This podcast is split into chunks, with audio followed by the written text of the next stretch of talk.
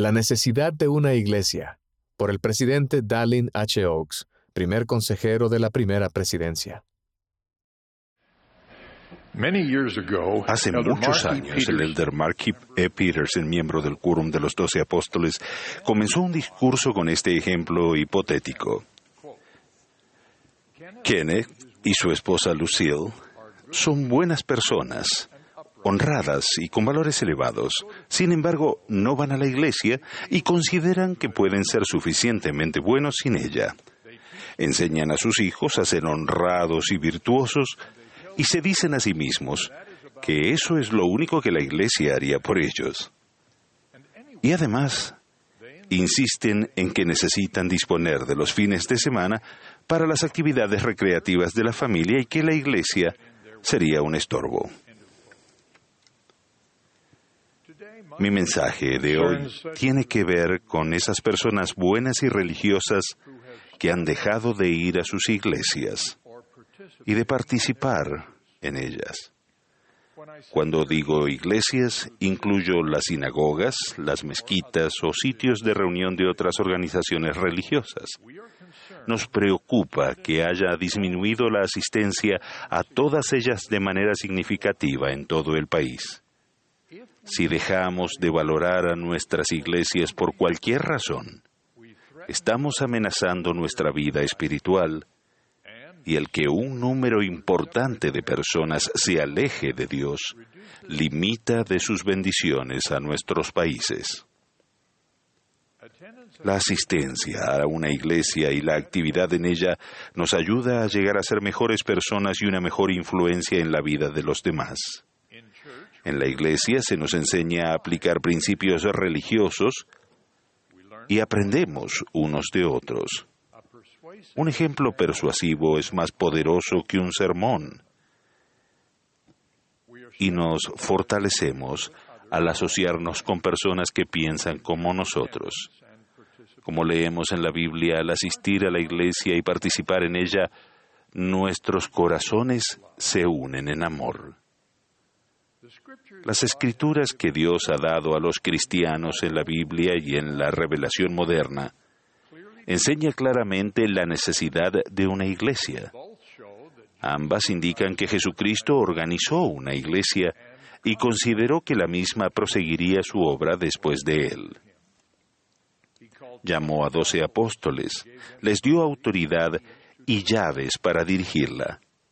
En la Biblia aprendemos que Cristo es cabeza de la iglesia y sus oficiales están para ayudar a perfeccionar a los santos para la obra del ministerio, para la edificación del cuerpo de Cristo. Ciertamente la Biblia es clara respecto al origen de una iglesia y de la necesidad de ella en la actualidad. Algunos dicen que asistir a las reuniones no les ayuda.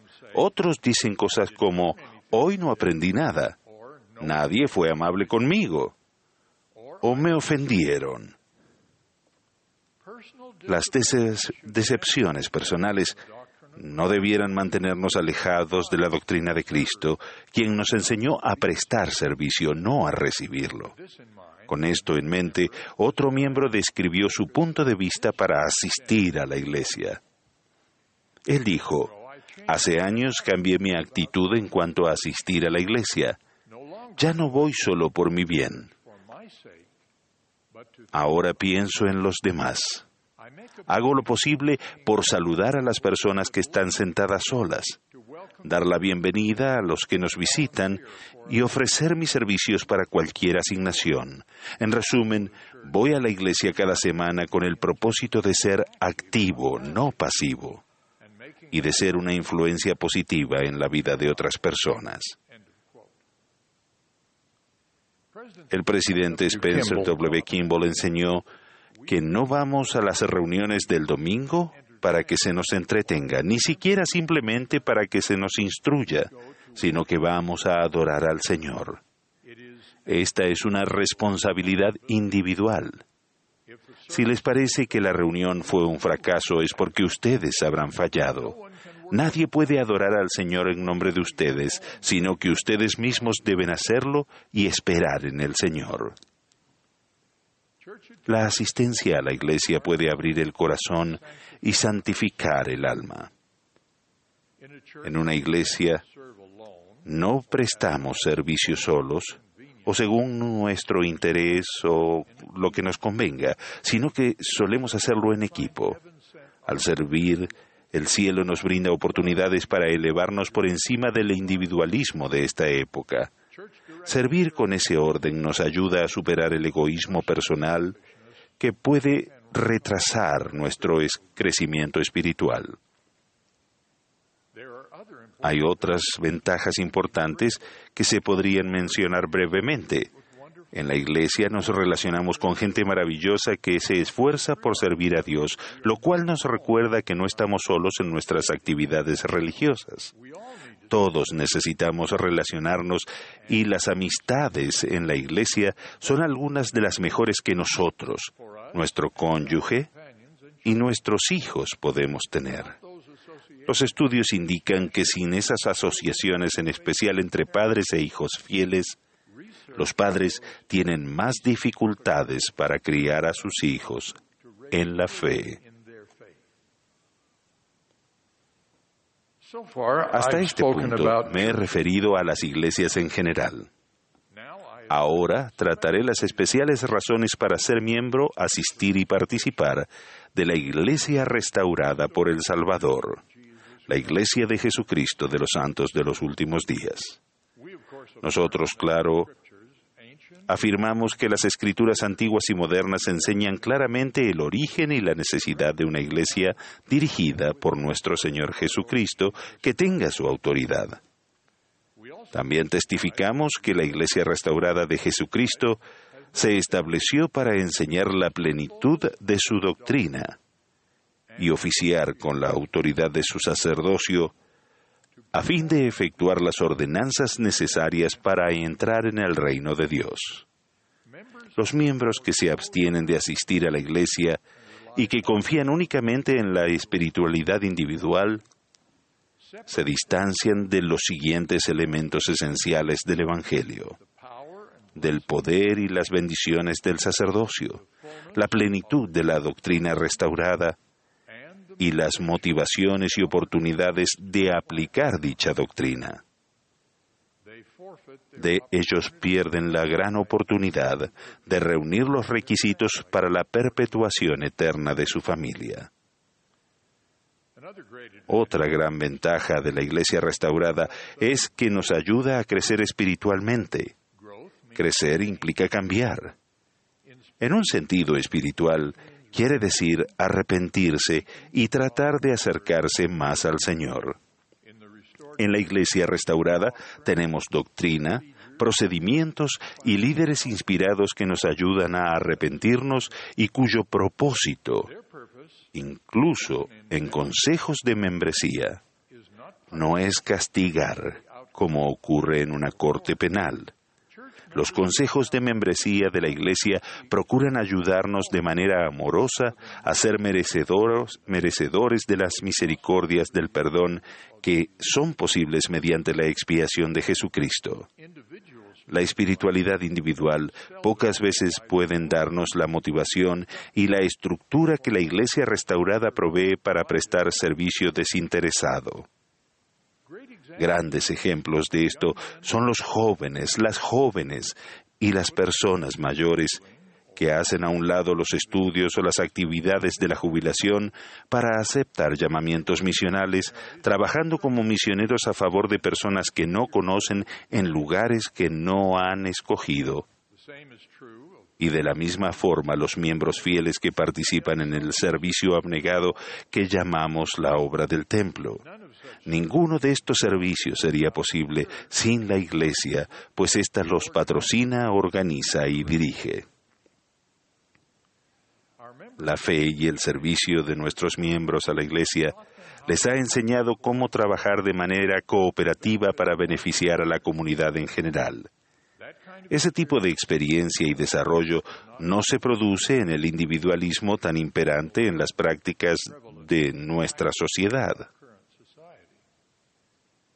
Dentro de la organización geográfica de los barrios locales, nos relacionamos y trabajamos con personas con las que tal vez no habríamos escogido estar, personas que nos enseñan y que nos ponen a prueba, además de ayudarnos a aprender cualidades espirituales como el amor, la compasión, el perdón y la paciencia. Esto nos da la oportunidad de aprender a trabajar con personas cuyos orígenes y preferencias son muy distintos a los nuestros. Esta ventaja ha ayudado a muchos de nuestros miembros y a muchas organizaciones que han sido bendecidas por su participación. Los santos de los últimos días son conocidos por su capacidad de liderar iniciativas de cooperación y de unirse a ellas. Esta tradición tiene sus orígenes en nuestros valientes pioneros que colonizaron las tierras entre las montañas y establecieron la apreciada tradición de la cooperación abnegada para el bien común. La mayoría de las labores humanitarias caritativas deben realizarse aunando esfuerzos y gestionando recursos individuales a gran escala. La Iglesia restaurada hace esto con su enorme iniciativa humanitaria en todo el mundo, la cual incluye artículos escolares, suministros médicos, dar de comer al hambriento, atender a los refugiados, ayudar a revertir los efectos de las adicciones y muchísimo más. Los miembros de nuestra Iglesia son conocidos por los proyectos de manos que ayudan cuando se producen desastres naturales. El ser miembro de la Iglesia nos permite ser parte de este tipo de labores. Ellos también pagan ofrendas de ayuno para ayudar a los pobres. Además de sentir paz y gozo por medio de la compañía del Espíritu, nuestros miembros asistiendo a la Iglesia gozan de los frutos de vivir el Evangelio, tales como las bendiciones de vivir la palabra de sabiduría o la prosperidad material y espiritual que se promete por vivir la ley del diezmo. También disponemos de la bendición que es el consejo de líderes inspirados. Para coronar todo esto, Contamos con las ordenanzas autorizadas del sacerdocio necesarias para la eternidad, incluida la Santa Cena que recibimos cada día de reposo. La ordenanza suprema de la Iglesia restaurada es el sempiterno convenio del matrimonio, que posibilita la perpetuación de las gloriosas relaciones familiares. El presidente Nelson enseñó este principio de una forma memorable. Él dijo, no podemos llegar a la presencia de Dios con solo desearlo. Debemos obedecer las leyes sobre las que esa bendición se basa. Una de esas leyes es adorar en la iglesia cada día de reposo. Nuestra adoración y el poner en práctica los principios eternos nos acerca más a Dios y magnifica y amplifica nuestra capacidad de amar. Parley Peprat, uno de los apóstoles originales de esta dispensación, describió cómo se sintió cuando el profeta José Smith explicó estos principios. Él dijo, sentí que en verdad Dios era mi Padre Celestial y que Jesús era mi hermano y que la esposa de mi corazón era una compañera eterna e inmortal. Un amable ángel ministrante que me fue dada como consuelo y como corona de gloria para siempre jamás. En resumen, ahora podía amar con el espíritu y también con el entendimiento.